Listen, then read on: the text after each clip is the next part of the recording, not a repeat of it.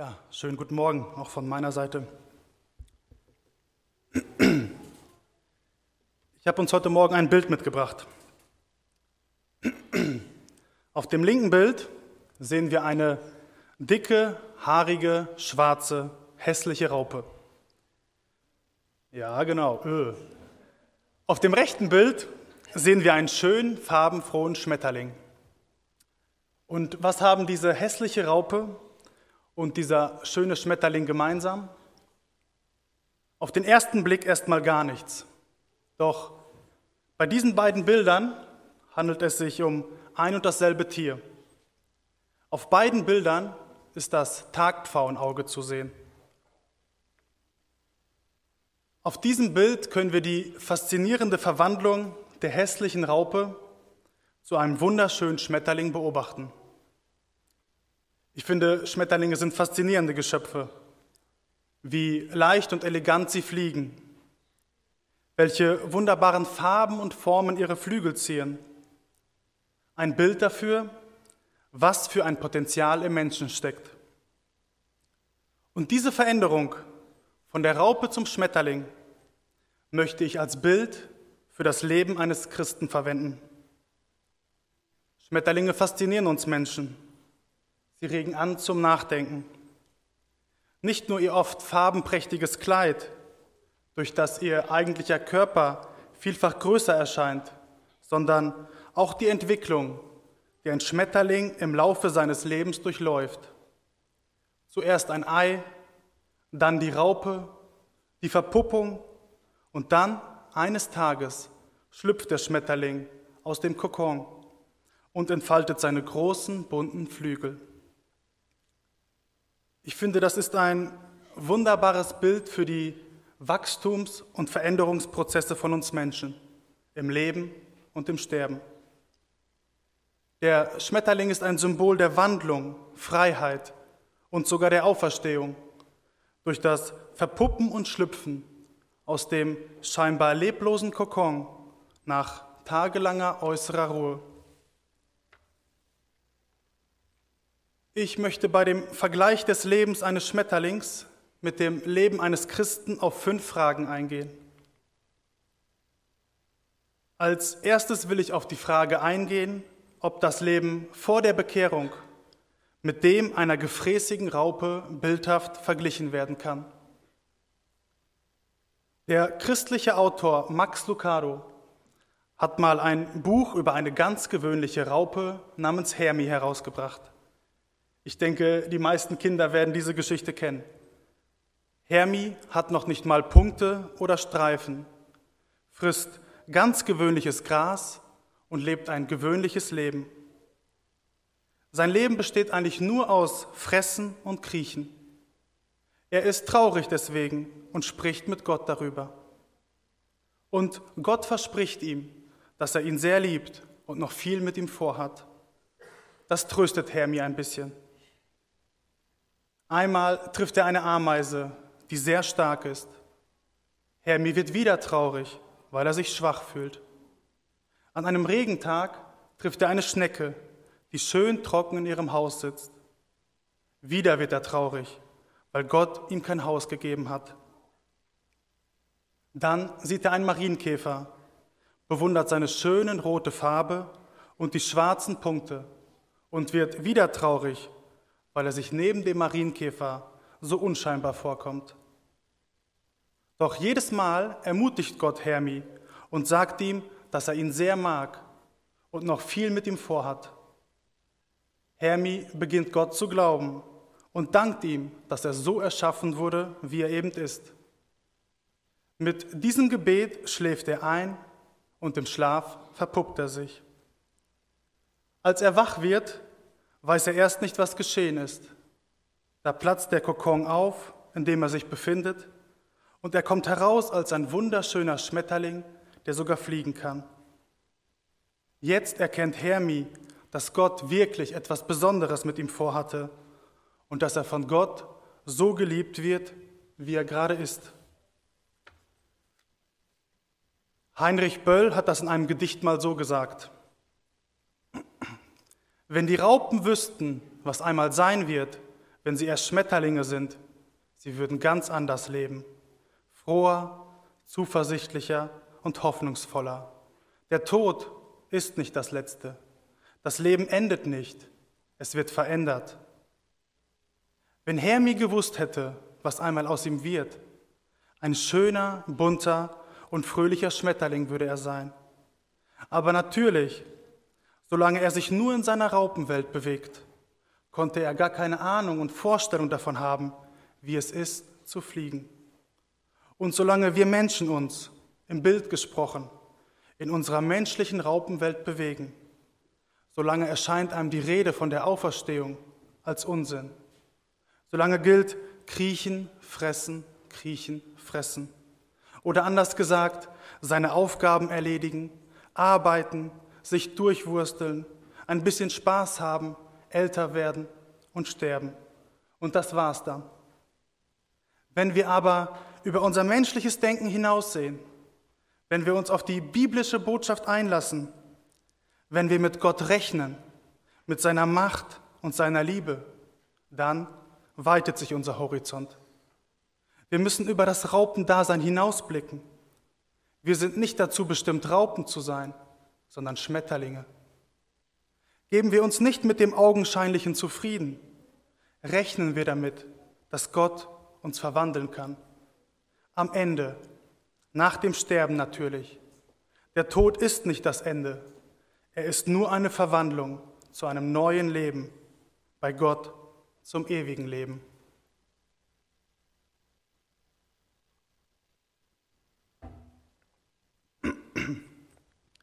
So wie es Paulus im 1. Korintherbrief 15 in den Versen 43 und 44 schreibt.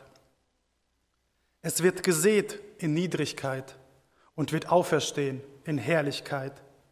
Es wird gesät in Schwachheit und wird auferstehen in Kraft. Es wird gesät ein natürlicher Leib und wird auferstehen ein geistlicher Leib. Verwandelt werden wir Daher kann man auf Grabsteinen auch immer wieder Schmetterlinge finden. Sie sind kein Zeichen von großen Naturliebhabern, sondern ein Symbol für die Hoffnung auf die Auferstehung, die Verwandlung zum ewigen Leben. Wir sind nicht dazu bestimmt, Raupen zu sein, sondern Schmetterlinge. Gott will uns schon jetzt verwandeln, jetzt, mitten im Leben. Verwandeln zu Menschen, die über das Offensichtliche und Augenscheinliche hinaussehen.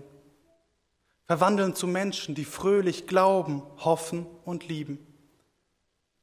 Wir sollten froh, zuversichtlich und hoffnungsvoll sein und uns auf Trab halten, dass wir fröhlich unsere Lebenswege gehen und in schweren Zeiten darauf vertrauen, dass er, unser Gott, uns verwandeln wird.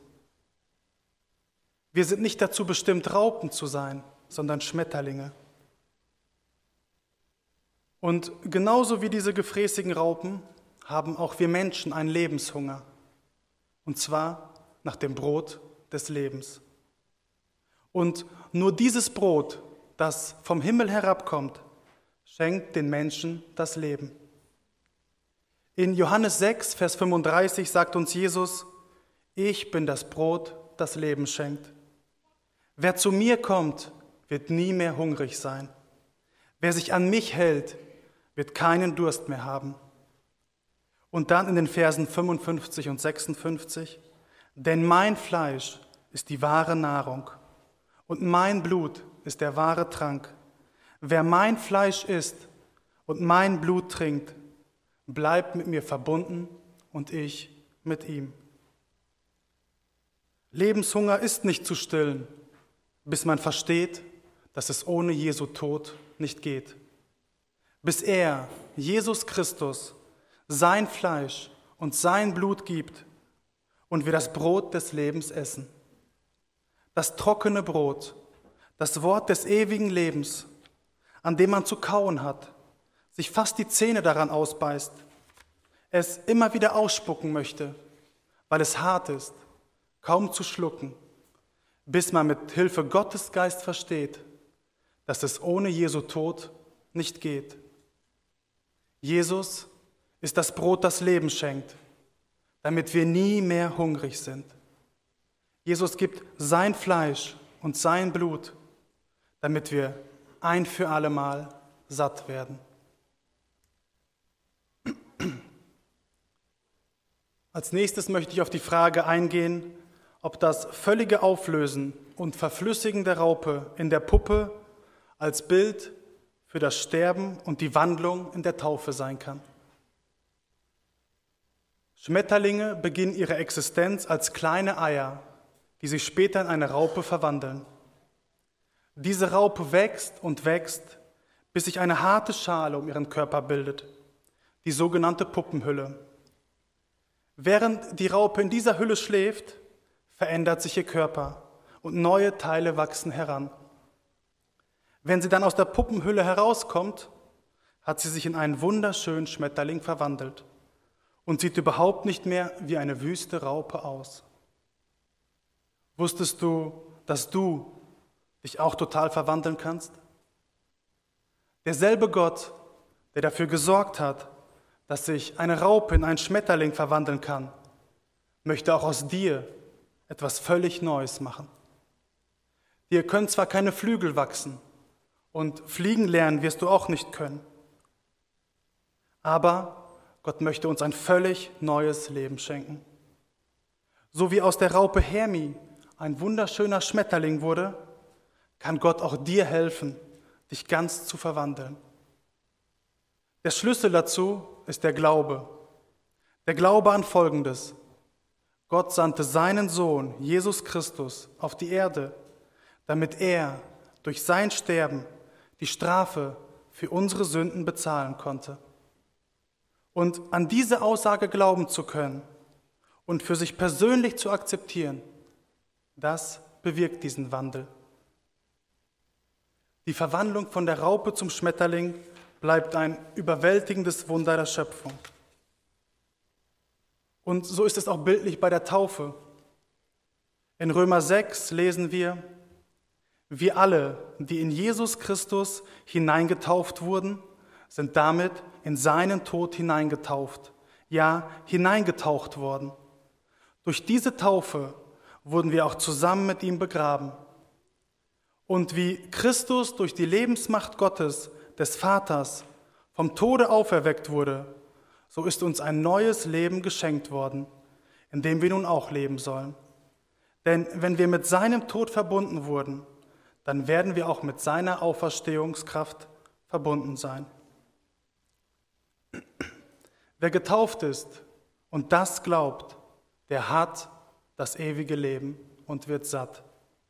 Wer das glaubt, ist satt an Vertrauen, dass es an nichts mangeln wird, nichts mehr mangeln kann der wird so satt, dass der Hunger nach dem täglichen Brot nicht mehr das Leben bestimmt, sondern das Vertrauen, dass es schon reichen wird, dass mehr als genug zum Leben da ist. Wer das glaubt, ist satt vom Brot des Lebens, voller Vertrauen in Gott. Noch satter als die kleine Raupe, als sie dick und bereit war, sich völlig zu verwandeln. Wer das glaubt, ist schon verwandelt, neugeboren durch Wasser und Geist, durch Jesu Wort und Leben. Wer das glaubt, war schon im Kokon, war schon im Tod. Wer das glaubt, lebt wie ein schöner, bunter Schmetterling. Kriecht nicht nur auf dem Boden der Tatsachen, hangelt sich nicht von einem abgeernteten Ast zum nächsten, von einem Hunger zum nächsten, sondern fliegt mit dem warmen Wind der Verheißung von einer Pflanze zur nächsten Blüte. 2. Korinther 5, Vers 17. Daher, wenn jemand in Christus ist, so ist er eine neue Schöpfung. Das Alte ist vergangen, siehe, Neues ist geworden. Die Luther-Übersetzung nimmt hier anstelle das Wort Schöpfung Kreatur. Daher, wenn jemand in Christus ist, so ist er eine neue Kreatur. Und die Definition von Kreatur ist ein von Gott geschaffenes Wesen. Wenn also ein Mensch zu Christus gehört, ist er schon eine neue Schöpfung. Was er früher war, ist vorbei. Etwas ganz Neues hat begonnen. Und sind das nicht gute Nachrichten?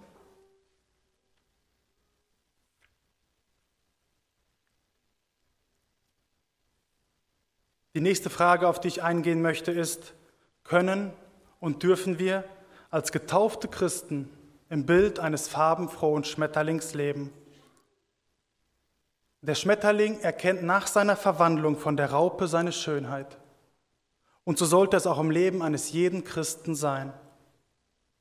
Daher, wenn jemand in Christus ist, so ist er eine neue Schöpfung.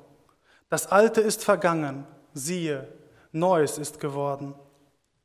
Unsere Mitmenschen sollten erkennen, dass wir jetzt eine neue Schöpfung sind. Das spiegelt sich in unserem Verhalten und unserem Auftreten wider. Voraussetzung dafür ist, dass wir in ihm, in Christus sind. Aber was heißt das genau, zu Jesus zu gehören oder in ihm zu sein? Wenn du Ja zu ihm gesagt hast, dann gehörst du zu ihm, ohne Wenn und Aber. Lass dir niemals etwas anderes von Satan einreden. Jesus wird sich niemals von dir trennen. Wenn wir zu ihm gehören, bedeutet es mit ihm zu leben, ihm treu zu sein, ihn zu lieben, ihm zu vertrauen, mit ihm zu reden. Man gehört nicht zu Gott, weil man einer bestimmten Religion angehört. Du gehörst zu ihm, wenn du dich bewusst für ihn entscheidest. Man könnte vermutlich eine ganze Stunde darüber reden, was es bedeutet, zu Jesus zu gehören. Aber lassen wir es mal so stehen, dass ein Ja von uns nötig ist. Sein Ja für uns hat er gezeigt, als er am Kreuz für unsere Sünden bezahlt hat. Und was lesen wir in der Bibel, wie wir mit Jesus verbunden werden können? In Johannes 1, in den Versen 12 und 13 lesen wir, die ihn aber aufnahmen und an ihn glaubten, denen gab er das Recht, Kinder Gottes zu werden. Das wurden sie nicht, weil sie zu einem auserwählten Volk gehörten, auch nicht durch menschliche Zeugung und Geburt. Dieses neue Leben gab ihnen allein Gott. Auf dieses zu Jesus gehören gründet sich das ganze Christsein. Darauf kommt es an. Mit ihm verbunden zu sein, ist die einzige Möglichkeit, ein glaubwürdiges Leben als Christ zu führen. Und durch diese Möglichkeit können wir unser Leben genauso schön wie ein farbenprächtiger Schmetterling erleben und leben.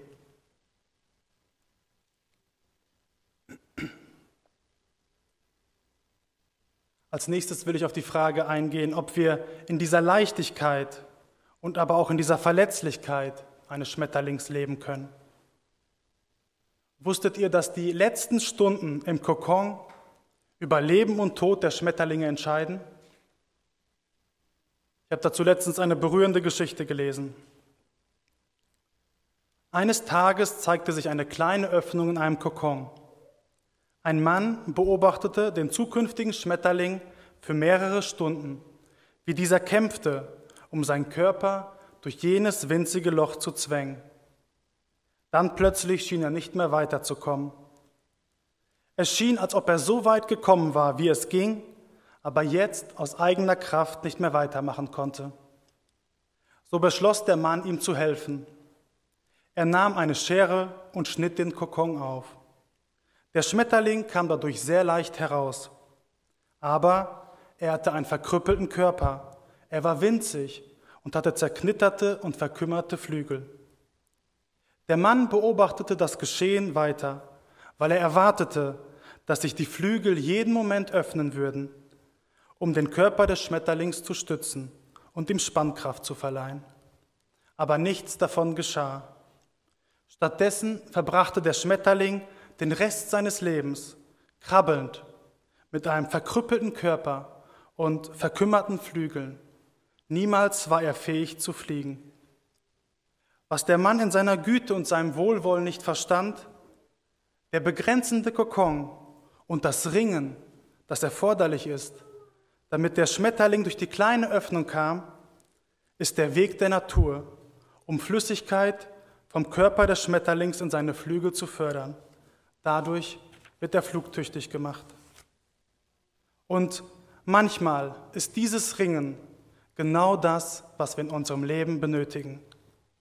Wenn wir durch unser Leben ohne Hindernisse gehen dürfen, würde es uns lahmlegen. Wir wären nicht so stark, wie wir sein könnten und niemals fähig zu fliegen.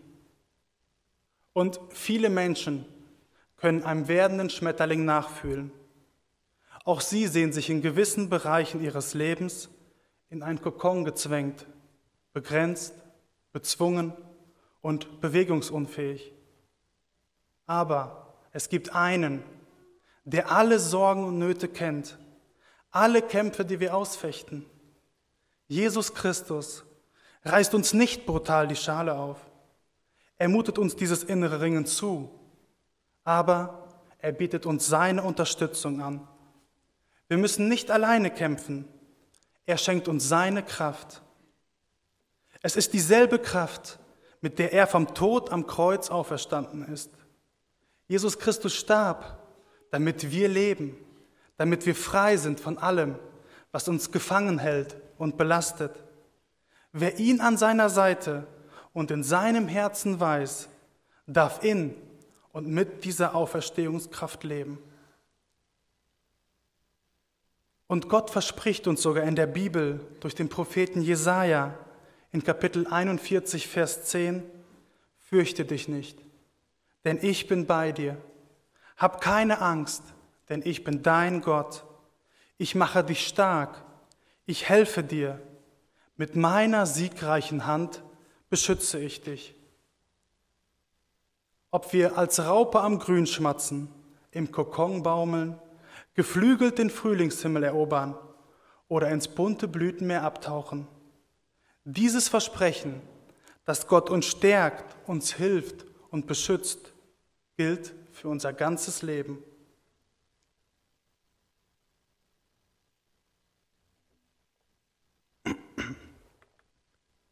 Im Jahr 1977 machte ein Mann mit dem Namen David Kuzminski einen Waldspaziergang. Mitten auf dem Waldweg war eine Wasserpfütze und er wollte an einer Seite vorbeigehen. Plötzlich wurde er angegriffen, aber er konnte nicht identifizieren, wer der Angreifer war. Aber fünfmal flog ihm etwas auf eine aufdringliche, aggressive Weise ins Gesicht. Er wich zurück und der Angriff hörte auf. Da konnte er zum ersten Mal sehen, was ihn attackiert hatte. Es war ein Schmetterling. Er musste laut lachen. Dann machte er wieder einen Schritt nach vorne und er wurde wieder von dem Schmetterling angegriffen. Der Schmetterling stieß gegen seine Brust immer und immer wieder. Jetzt war er verunsichert und wich wieder zurück. Als er ein drittes Mal nach vorne ging, wurde er ein drittes Mal energisch angegriffen. Diesmal ging er weiter zurück als vorher und konnte sehen, wie der Schmetterling der ihn angegriffen hatte, zu Boden ging und neben einem zweiten Schmetterling landete. Dieser zweite Schmetterling befand sich genau an der Stelle, auf die der Mann treten wollte. Und dieser zweite war offensichtlich am Sterben und konnte sich nicht mehr bewegen. Und diese zwei waren ein Paar. Und der eine wollte den anderen um jeden Preis schützen, auch wenn es bedeutete, einen erwachsenen Mann anzugreifen. Und ich finde, dieser Schmetterling kann für uns alle als Gleichnis dienen. Ein Schmetterling, ein uraltes Symbol der Auferstehung. Der Schmetterling ist eine Raupe, die sich in einen Kokon einwickelt, wie in einem Leintuch und verwandelt herauskommt.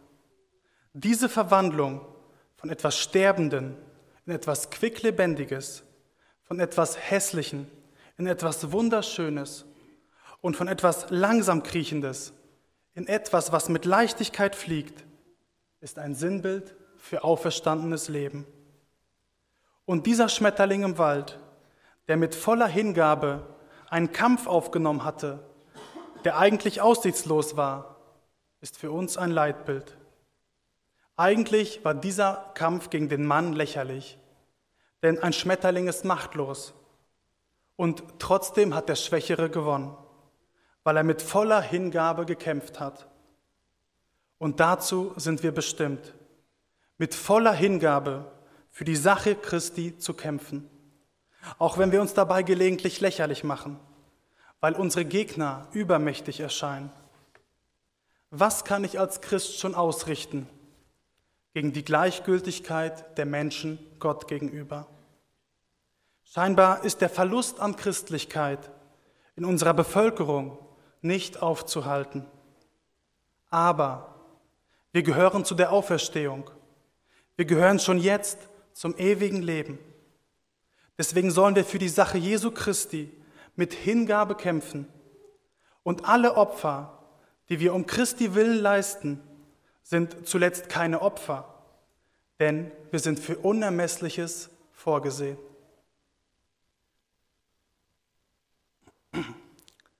Und als letztes möchte ich auf die Frage eingehen, ob wir für die anderen Menschen ein ebenso erbauender Anblick sind wie ein anderer, wie ein schöner Schmetterling. Jesus selbst wird in der Bibel öfter als der Schöpfer bezeichnet. Und nur er kann einen neuen Menschen aus dir machen. Da gibt es keine andere Methode. Die Bibel sagt uns, dass es nur durch eine Wiedergeburt geschehen kann. In Johannes 3, Vers 3 lesen wir davon. Wahrlich, wahrlich, ich sage dir, wenn jemand nicht von neuem geboren wird, kann er das Reich Gottes nicht sehen. Das bloße Wissen über Jesus und das Lernen, was falsch und was richtig ist, macht uns nicht zu neuen Menschen. Wir müssen in Christus sein. Wir müssen Ja, ich will mit dir leben sagen. Der durch Jesus neu geschaffene Mensch sieht mit unseren Augen noch genauso aus wie vorher. Nur wenn er von Jesus erzählt, bekommt er manchmal so einen verklärten Blick und sieht so aus, als wenn er über beide Ohren verliebt ist. So geht es mir zumindest. Gott aber sieht in dir dann nicht nur einen Menschen, sondern sein eigenes Kind, das er über alles liebt. Bei ihm hast du Flügel. Er sieht das Unsichtbare und was dem menschlichen Auge verborgen ist. Um mit Jesus leben zu können, benötigst, benötigst du bildlich diese Flügel. Es ist so, als könne man in seine Welt nur mit Flügeln reinkommen. Wenn wir versuchen, ohne dass wir vorher verwandelt werden, in den Himmel zu gelangen, würden wir freiwillig wieder ausziehen, weil wir Gottes Gegenwart nicht ertragen könnten. Daher, wenn jemand in Christus ist, so ist er eine neue Schöpfung. Das Alte ist vergangen, siehe, Neues ist geworden. Und immer wenn ich diesen Vers lese, da denke ich, krass, Viktor, du bist eine neue Schöpfung. Das Alte ist vergangen, Neues ist geworden. Und immer wieder muss ich feststellen, gar nichts ist vergangen. Und neu bin ich auch nicht. Ich bin derselbe Mensch mit all meinen Sünden und Fehlern, die ich so habe. Aber wenn Jesus sagt, dass das Alte vergangen ist, dann ist es vergangen. Was ist also vergangen? Wenn du zu Jesus gehörst, ist dein sterbliches Wesen, was du vorher warst, Vergangenheit. Du musst zwar sterben wie alle anderen Menschen auch, aber das ist nur der Anfang eines neuen, besseren Lebens. In Römer 8, Vers 10 lesen wir, da Christus in euch lebt, wird zwar euer Körper aufgrund der Sünde sterben, aber durch den Geist empfangt ihr Leben, weil ihr von Gott gerecht gesprochen wurdet. Die Sterblichkeit gehört also der Vergangenheit an, aber nicht alle unsere schlechten Gewohnheiten. Und die Lust auf Sünde gehört ebenfalls der Vergangenheit an. Sie mag uns noch das ein oder andere Mal versuchen, aber Spaß macht sie nicht mehr. Es macht keinen Spaß, weil wir wissen, dass unsere Sünde schuld daran ist, dass Jesus gekreuzigt wurde. Immer wenn ich eine schlimme Sünde begehe, habe ich das Gefühl, meinen geliebten Jesus ans Kreuz zu schlagen. Das Unglaubliche ist, wenn ich dann mit dem Gefühl dasitze, Jesus verraten zu haben, dass er dann kommt und mir immer wieder vergibt. Und das ist ein unglaublich befreiendes Gefühl. Wenn du zu Christus gehörst, wirst du ein neuer Mensch, ein Kind Gottes. Dein Lebenssinn wird verändert, deine Stellung bei Gott wird verändert. Du wirst zu seinem Kind. Dein Denken wird verändert und damit dein Handeln. Was an uns verändert wird, ist meistens nicht sichtbar. Es ist unser Charakter, der am meisten von Gott verändert wird. Wenn du mit ihm verbunden bist, zeigt er dir, wo du dich ändern sollst. Das geht nicht von heute auf morgen. Es dauert, den Charakter eines Menschen zu formen. Wir werden nicht alle unsere schlechten Gewohnheiten loswerden, bevor wir nach Hause zu Gott gehen. Aber lasst uns Gott immer wieder bitten, uns zu zeigen, wo wir Veränderungen nötig haben. Man könnte meinen, dass wir dann nicht mehr der Mensch sind, der wir mal waren. Und das ist auch so. Vor unserer Begegnung mit Gott sind wir ein Produkt der Umwelt, in der wir leben. Meine und deine Persönlichkeit wird geprägt von unseren Lebensumständen. Manche haben mehr Glück, andere weniger. Wenn wir dann von Gott verändert werden, werden negative Eigenschaften weggenommen und positive hinzugefügt. Und was am Ende dabei rauskommt, wird uns besser gefallen als das, was wir vorher waren. Als Jesus in mein Leben kam, wollte ich ihm mehr gefallen als der Welt. Und ich gebe zu, es ist ein Prozess, der bis heute andauert. Irgendwie ertappe ich mich oft dabei, dass ich Jesus gefallen will, der Welt aber ebenso. In Jakobus 4, Vers 4 lesen wir, dass Freundschaft mit der Welt zugleich Feindschaft gegen Gott bedeutet. Daher sollte unser oberstes Ziel in erster Linie Jesus zu gefallen sein. Was also auch neu wird, ist der Wunsch, Jesus zu gefallen. Das ist so, als wenn wir uns schick machen für ein Rendezvous. Da gehen wir auch nicht ungepflegt hin. Wir wollen ihm oder ihr gefallen. Wenn wir jemanden wirklich lieben, dann lassen wir Dinge, die den anderen verletzen. Wir sind bereit, Opfer zu bringen, um unsere Liebe zum Ausdruck zu bringen. Manche haben vielleicht den Mann oder die Frau geheiratet, mit dem die Eltern nicht einverstanden waren. Aber die Liebe war größer als alle Einwände der Eltern. Wenn wir jemanden lieben, können die Eltern noch so viel meckern, wir hören gar nicht hin. Manchmal müssen die Eltern sagen, dass sie sich getäuscht haben. Und manchmal können sie sagen, ich habe dir gesagt, dass es nicht gut geht. Bei Jesus kann uns das nicht passieren. Er ist auf jeden Fall der Richtige. Und es wird manchen Menschen nicht gefallen, wenn wir Jesus gefallen wollen. Aber ein Leben mit Jesus zu beginnen bedeutet auch, dass du dein altes Leben hinter, dich, hinter dir lassen kannst. Du kannst ganz neu anfangen. Was da an Schuld und Sünde war, nimmt Jesus mit ans Kreuz. Wenn du dann neu gemacht wirst, ist es meistens ein längerer Prozess, der uns nur selten gefällt. Wir lassen uns nicht wirklich gerne verändern. Aber wenn du dann auf dein verändertes Wesen zurückblickst, wirst du feststellen, dass es viel besser zu dir passt als das alte. Ich glaube, dass er, Jesus Christus, noch viele Überraschungen für dich und mich bereithält. Ein Leben mit Jesus ist wirklich ein Leben in einer anderen Dimension so als hätten wir Flügel und könnten die Welt auf einmal von oben sehen wie ein Schmetterling. Seine bedingungslose Liebe zu mir ist es, die mich an ihm dranbleiben lässt. Und jeder Mensch wünscht sich, diese große Liebe zu finden. Die größte Liebe, die wir in diesem Leben erfahren können, ist Jesus.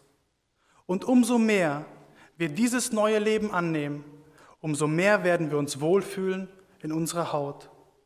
Deshalb sag Ja zu Jesus und werde eine neue Schöpfung, ein Kind Gottes. Lass dein sterbliches Wesen zurück und lass dich vom Schöpfer Jesus neu machen.